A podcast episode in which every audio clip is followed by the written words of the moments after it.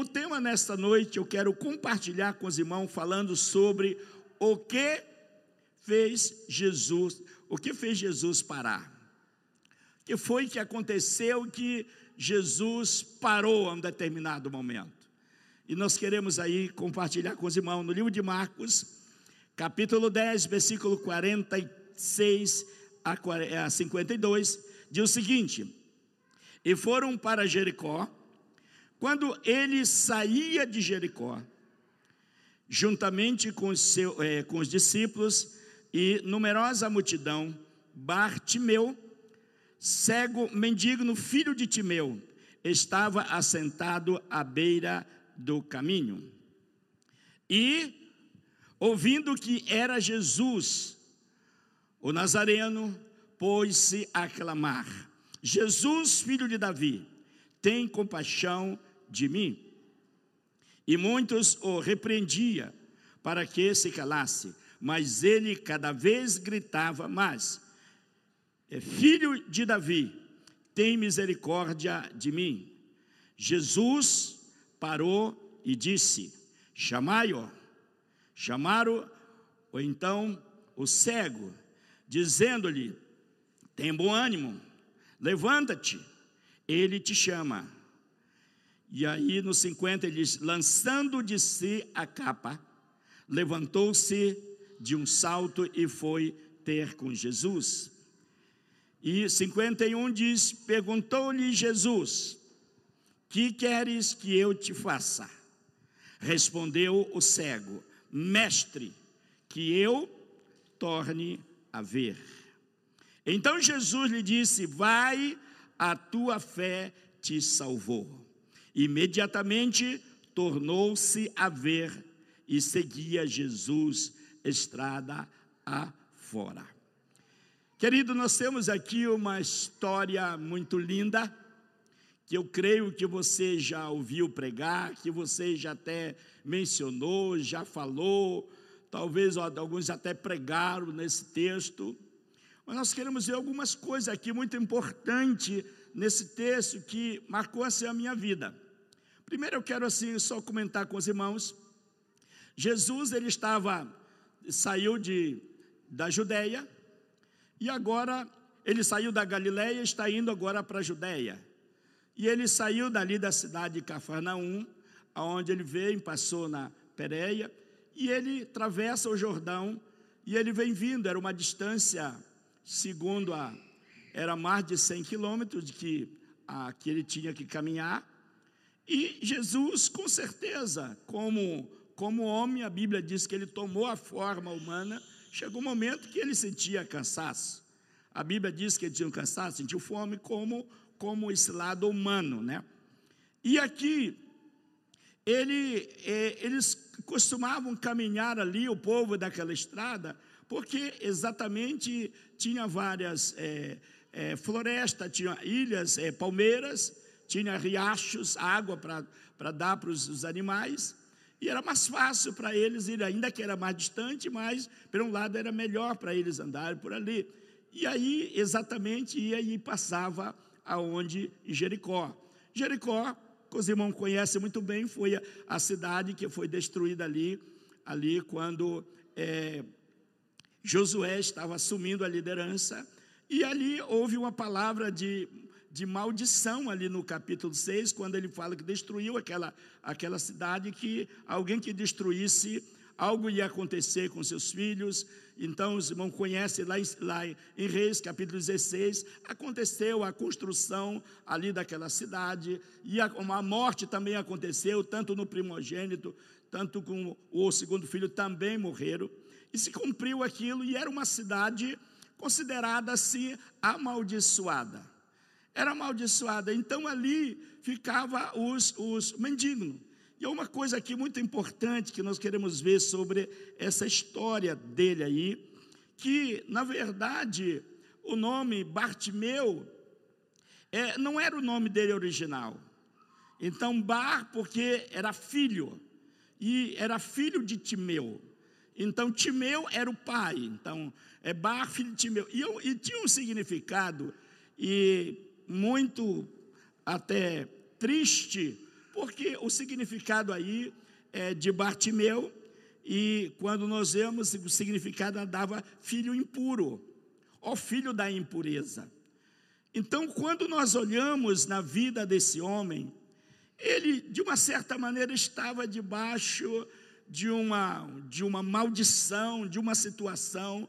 Segundo alguns historiadores, principalmente José, ele fala que, é, ainda que não é comprovado mesmo, mas alguns historiadores falam que é, o Bartimeu, o pai dele, Timeu, era, era um general, e general de Israel, e depois que, depois que a Roma veio, tomou ali, conquistou Israel, e agora eles se tornaram ali escravo, e Timeu, que era pai de, de, de Bartimeu, e ele, devido a ser um general, e agora ele começou a criar vários grupos para uh, se opor contra, contra é, Roma, e tal, e aquilo não era bom para a Roma, né, estava ali agora assumindo, e aonde veio a, a perseguição sobre Timeu, e segundo a história diz que lá mataram ele, crucificaram ele e tal, e em frente do próprio filho é o Bartimeu. E Bartimeu presenciando toda aquela situação, agora também ele tinha uma, uma eles tinham uma, um pensamento que uma vez que o filho viu aquela situação, e o pai era aquele revolucionário que fazia os mutins, criava, trazia problema para Roma, e agora eles furaram ali os olhos de, do filho é, do, é, do, do, do Timeu, que era o Bartimeu. E agora ele recebeu uma capa.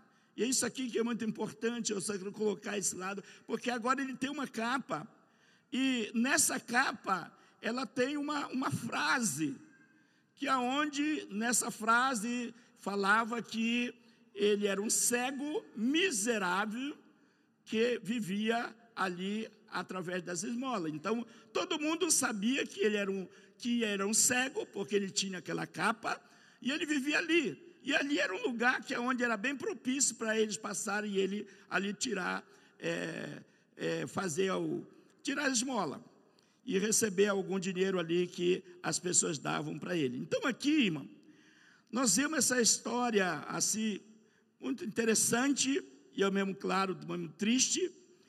E Jesus passando ali, a Bíblia diz que Jesus e os seus discípulos e as multidões, provavelmente porque estava se aproximando também a Páscoa, e Jesus estava indo para Jerusalém, e era a última passada de Jesus ali. É, Bartimeu, ele tinha aquela a única oportunidade. Jesus estava indo para Jerusalém, aonde ele ia ser crucificado e morto. Claro que talvez isso não, não tinha, Bartimeu não tinha esse entendimento, mas quando nós vemos aí a situação, ele, ele começa, que nós vamos ver algumas coisas, ele começa a gritar. E eu quero ver algumas coisas aqui muito importantes com os irmãos, para a gente é, trabalhar em cima disso. Algum, é, o que fez parar Jesus? É a nossa pergunta. O que foi que fez parar Jesus? Será que porque ele era um ceguinho? Será porque ele, ele vivia ali mendigando? E aquela capa, ela tanto era algo como se fosse um crachá para ele, autorizado para pedir esmola, como também ela servia de proteção por causa da poeira. À noite dava o frio, ele servia para servir ali de, de um lençol para ele. Então, tinha várias utilidades para ali para o Bartimeu. Então, aqui nós temos algumas coisas muito importantes. Que o que fez Jesus parar? Simplesmente porque ele achou aquele cego bonitinho, coitadinho. Não, muitas vezes, irmão, nós achamos que porque nós já sofremos, eu já vi pessoas falar, dizer da seguinte maneira: ah, Fulano já sofreu tanto na vida, que não é possível que Deus não perdoe os pecados dele com tanto sofrimento que ele já passou. Mas na verdade, irmão, aquilo que nós passamos na nossa vida não apaga os nossos pecados. A única coisa que apaga o nosso pecado, a Bíblia diz que é o sangue de Jesus Cristo. Isto é quando nós reconhecemos e quando nós fazemos uma aliança e pedimos perdão e entregamos nossa vida a Jesus. Então, querido, não é o tempo. Ah, a pessoa já está quase 100 anos de idade e ela já viveu agora. Não, mas mesmo com 100 anos de idade, ela precisa entregar a vida a Jesus porque aquela conta, aquele pecado, ele está lá. A menos que ela pediu perdão, a menos que já fez uma aliança com Jesus, tudo bem. Então, aqui, querido, quando nós olhamos isso, não era por causa desse sofrimento aí de Bartimeu que Jesus volta e, e atende ele. Vamos ver algumas coisas aqui que eu quero mencionar aqui para os amados irmãos. Primeira coisa que eu quero mencionar para os amados irmãos, porque Jesus é, parou? Ou o que fez parar Jesus? Primeiro aí, irmão, o reconhecimento que Jesus era o filho de Davi. Isso daqui para mim é muito importante. Porque filho de Davi e não filho de José? Porque na verdade ele era filho, ele era da tribo de Judá. E Davi era da tribo de Judá. Então há uma promessa que aonde do descendente de Davi, dali de Judá, haveria um que nasceria que era exatamente o Salvador. Então era conhecido como filho de Davi. Davi já tinha morrido muitos anos atrás, por causa dessa linhagem. Então tinha uma ligação. É como se, vamos dizer, daqui os meus bisnetos, tataraneto, dissesse o filho do Vitório por causa de uma herança, de uma benção que veio, e agora eles são abençoados. Então, isso aqui também é muito importante, porque a benção sobre as nossas vidas, a Bíblia diz que ela vai até mil gerações daqueles que amam e que temem ao Senhor. Então, aqui nós podemos ver que esse reconhecimento que Jesus era o Filho de Deus. E aqui, queridos, é muito importante. Quando Jesus, uma certa vez, reunindo com os discípulos, perguntou: Quem dizes que eu sou? E aí disseram: Diz que você és Elias, tu és o, é, Isaías, tu és Jeremias, a um dos profetas. Ele disse: Mas vós, quem dizes que eu sou? E Pedro ali ele diz: Tu és o Cristo, filho do Deus, de Deus vivo. A resposta de Jesus para Pedro disse: não foi carne nem sangue que te revelou, mas o Pai. E por causa dessa revelação, olha o que a Bíblia diz. Por causa desse entendimento, dessa compreensão, quem era Jesus, o Filho de Deus, e ele diz: Tu és pedra. Ele diz: Mas sobre esta pedra edificarei a minha igreja, e as portas do inferno não prevalecerão contra ela. E o que, que ele disse? Tito dando uma chave, autoridade. Então, irmão, quando nós temos um entendimento de quem é Jesus, o Filho de Deus, aquele que veio, que veio a este mundo, que morreu, mas ressuscitou para nos dar vida, quando nós temos o um entendimento, o céu se abre sobre as nossas vidas. A graça de Deus se manifesta sobre as nossas vidas. E aqui a primeira coisa que eu vejo aqui é esse reconhecimento daquele homem. E quando ele perguntou quem era que estava passando, disseram: É Jesus. E o que, que ele diz? Jesus de Nazaré. Olha, ainda diz: Jesus de Nazaré, filho de Davi, tem misericórdia de mim. Ainda que Mateus diz que era dois cegos, mas Marcos e Lucas ele enfatiza de um cego. E segundo os comentaristas diz que é aquele que mais se destacou, né?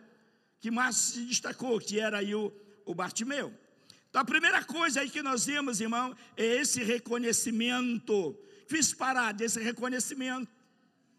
Jesus, irmão, por exemplo, ah, há uma grande diferença de eu estar aqui e dizer: olha, irmãos, eu estou precisando de algo, tal, tal, tal. Mas uma coisa, eu dizer José, quando eu falo o nome José, eu estou me, me, me dirigindo a uma pessoa e ele pega o choque.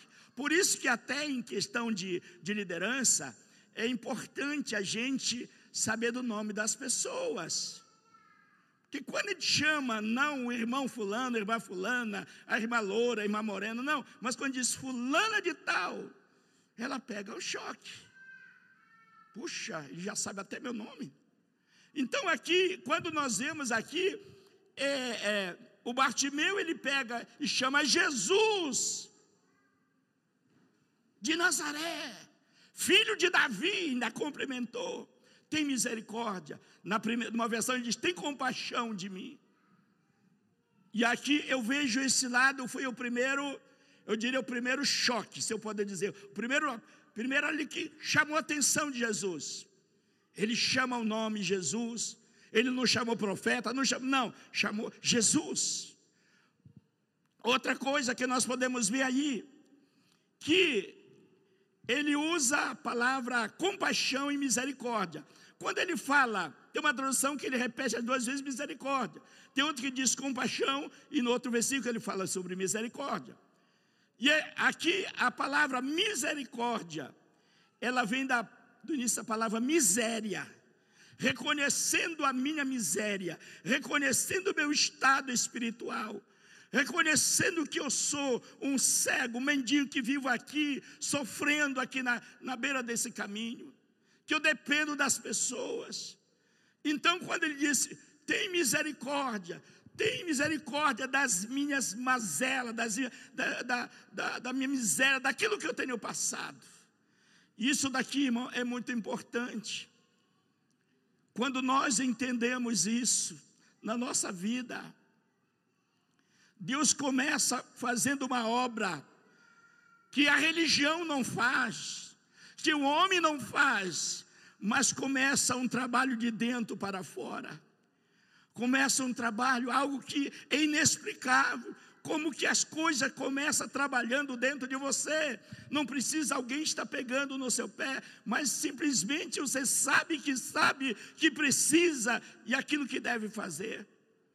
E aqui nós podemos ver esse, quando ele fala, tem compaixão, tem misericórdia, tem pena da minha miséria, da, da minha situação, aquilo que tenho passando, me socorre.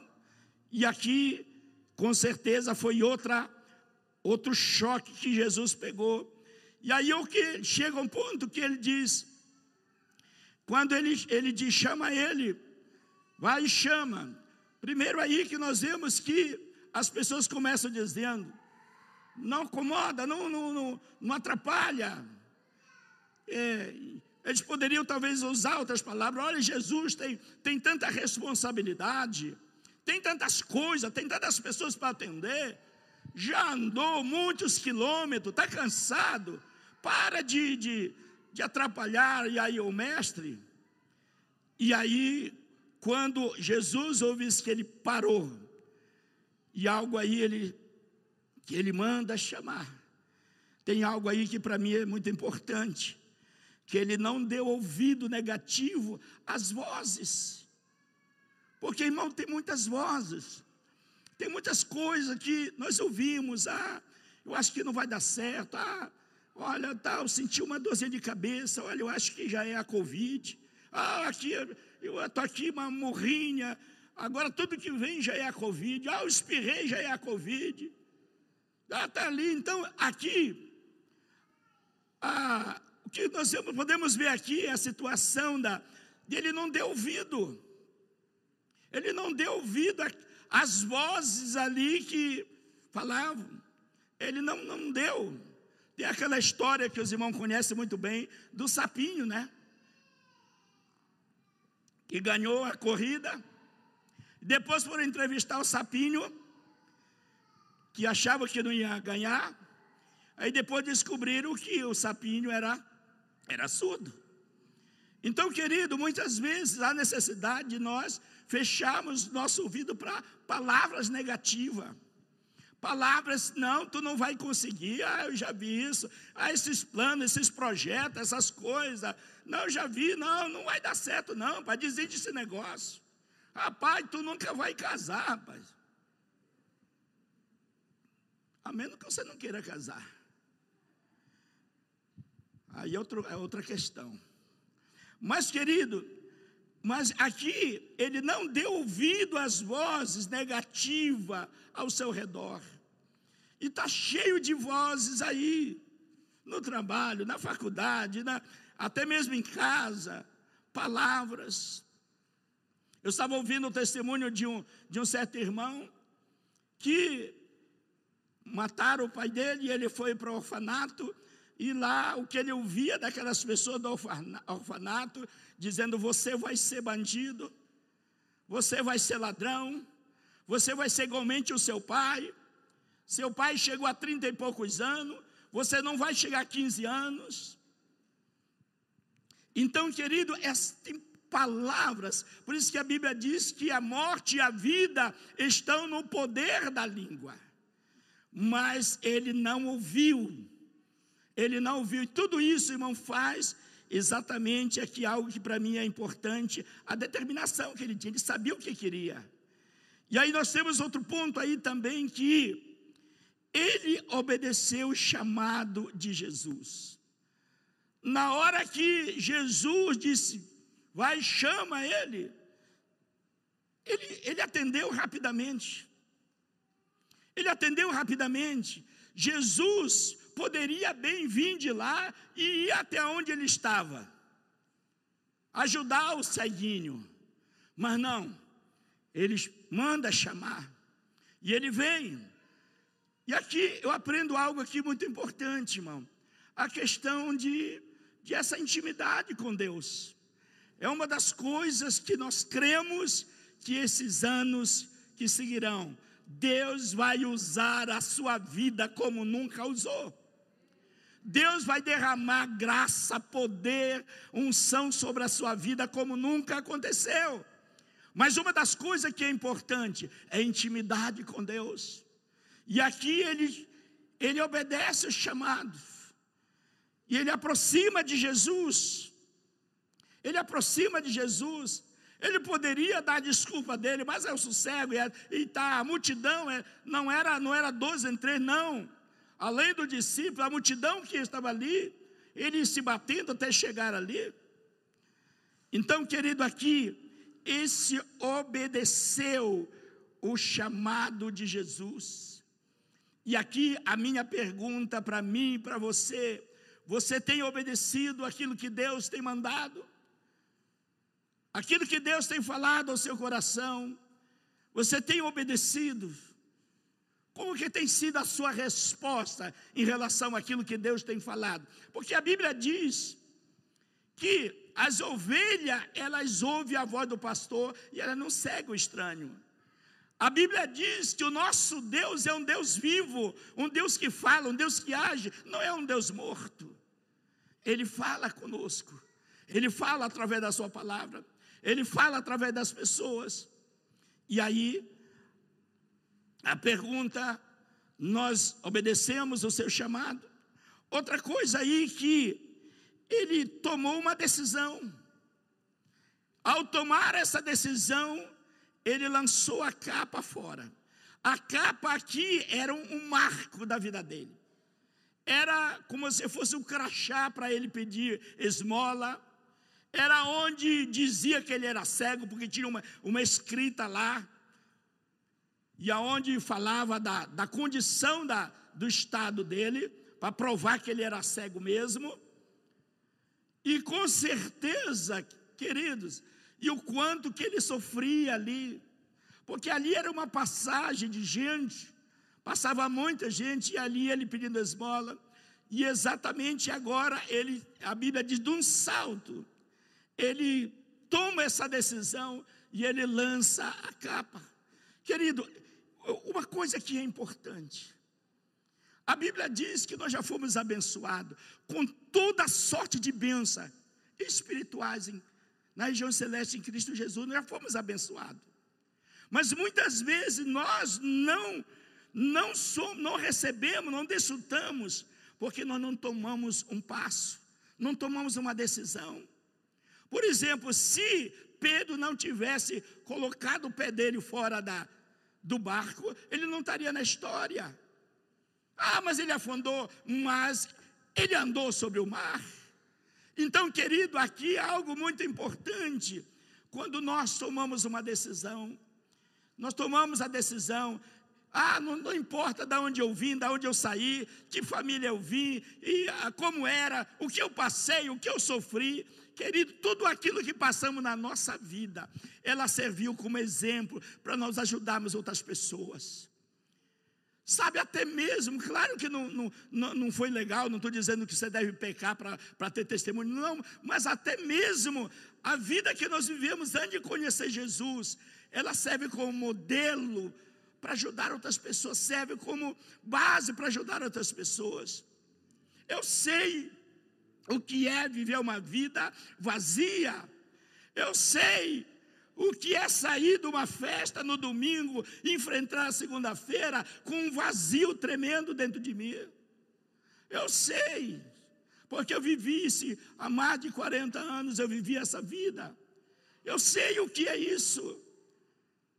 Eu sei o que é passar necessidade, eu sei o que é passar fome. Então, aqui, querido, quando nós vemos essas coisas na vida do Bartimeu, exatamente, ele não ficou lá chorumingando, não, ele tomou uma decisão. E aqui eu considero como um ponto chave principal da vitória dele, porque exatamente era aqui que ele poderia simplesmente ficar lá, mendigando: Ah, Senhor, vem aqui, tem misericórdia de mim. Irmão querido, a Bíblia diz que o Senhor Jesus, Ele nos deu autoridade. Tem uma história de um homem de Deus, é, Kennedy Reagan, que um dia ele teve um sonho, e nesse sonho, sem sonho, uma visão, não sei, bem, mas ele estava papeando com Jesus, estava conversando com Jesus. E nessa conversa que ele estava com Jesus, no sonho, é, o pé de gancho estava lá, se metendo no meio. E ele começou a dizer: por que, que Jesus não expulsa esse, esse pé de gancho, esse demônio? E ele depois disse: Jesus, por que, que não expulsa esse demônio? Ele disse: Eu não posso. Por que você não pode? Porque eu dei autoridade para vocês, para a minha igreja. Então, querido, Muitas vezes nós estamos esperando que Jesus venha e faça algo aonde ele já nos deu autoridade. Aonde nós precisamos tomar uma decisão. Jesus está chamando, vem. É, eu acho que não anda. Então, quando nós não tomamos essa decisão, o milagre não acontece. Por isso que eu considero aqui que esse ponto para mim é um ponto chave de todos eles, mas aqui é um ponto-chave, porque aonde ele tomou uma decisão, ele lançou fora a capa, jogou. Era aquilo ali que praticamente marcava a vida dele, claro, junto com a cegueira. Outra coisa aí, irmão, que ele sabia o que ele queria. Ele sabia o que queria. Por que, que ele sabia o que ele queria? Porque Jesus pergunta para eles: O que quer que eu te faça? Ele disse: Eu quero voltar a ver. Irmão, quando nós temos a certeza daquilo que nós queremos, a minha esposa ela é muito rápida. Ontem ela perguntou, não sei se ontem ou hoje, no café, tu quer banana ou melancia? Eu fiquei olhando para ela, disse, não quer nenhum. Com ela tem que ser rápido, senão não come. Aí então aqui, a, quando a pessoa fica, e aí, eu não sei se é melancia, se é banana, o que, que é, o que, que quer e tal. A pessoa, não, eu quero isso daqui. Então, irmão, isso daqui é quando Jesus perguntou: o que quer que eu te faça? Eu quero ver. Creio que tinha tantas outras coisas que ele precisava, mas exatamente aquilo que estava na como número um da agenda dele, ele queria ver. E a minha pergunta, querido, o que, que está aí na ponta da sua língua? Jesus perguntando: o que, que tu queres? Nesta noite, o que, que tu queres? Ah, não sei o que eu quero, não sei se eu quero ir para cá, para ali. Não. Querido, nós precisamos estar, estar na ponta da língua. É esse daqui. Tem duas coisas que eu coloquei para esse ano. Na minha oração, duas coisas. Claro, tem outras e outras coisas, mas essas duas são prioridade. Prioridade. Então, aí outra coisa, irmão, que nós podemos ver que a Bíblia diz que Jesus disse para ele, dizendo: Olha, a tua fé te salvou. Jesus aqui ele não disse: Olha, o meu poder, a minha unção, te libertou, te curou. Não, ele disse: A tua fé te salvou. Claro que foi o poder de Deus, mas a fé ela é exatamente o ponto central para que o milagre aconteça. A Bíblia diz que sem fé é impossível agradar a Deus. A Bíblia diz, é, é, Tiago, quando está dizendo, mostra a tua fé, que eu mostro a minha obra. A Bíblia diz que a fé sem obra, ela é morta. Sem atitude, sem uma decisão, sem eu tomar uma iniciativa, ah, eu tenho fé, mas eu não saio do lugar, não mudo passo, não tomo decisão, não me preparo. Irmão, não vai acontecer, irmão. Infelizmente, infelizmente, vai ver aí o trem passar e a coisa não acontece nada. Então, aqui, irmão querido, ele tinha fé para ser curado. Ele tinha fé para ser curado. E a minha pergunta aqui nesta noite: você tem fé para receber aquilo que você está precisando. Aquilo que você está precisando. Primeiro, você está precisando de algo. Você tem algo de Senhor, se agora, se Jesus em pessoa, carne, parecesse e dissesse: Leandro, o que, que tu queres? Não sei se, se quero casar, eu acho que não, acho que é muito difícil e tal, e aí. Ah, só uma, aqui uma, uma historinha aqui do, do pastor Abe. Ele disse que na história não era dele, que mandaram no WhatsApp dele. Ele conta a história que o irmão chegou da igreja muito animado, fervoroso, carregando a esposa e beijando e carregando o colo e a, e a esposa falando: O que aconteceu? O que foi que o pastor pregou? Pregou como tratar melhor a esposa? Ele disse: Não. Ele pregou como carregar a cruz com alegria. Então, querido, muitos não querem casar, que não querem carregar a cruz com, cruz com alegria. Mas essa é a história do pastor Ibe, não me crucifica, não. Mas, querido, ah, e nós? Nossa atitude tem parado Jesus?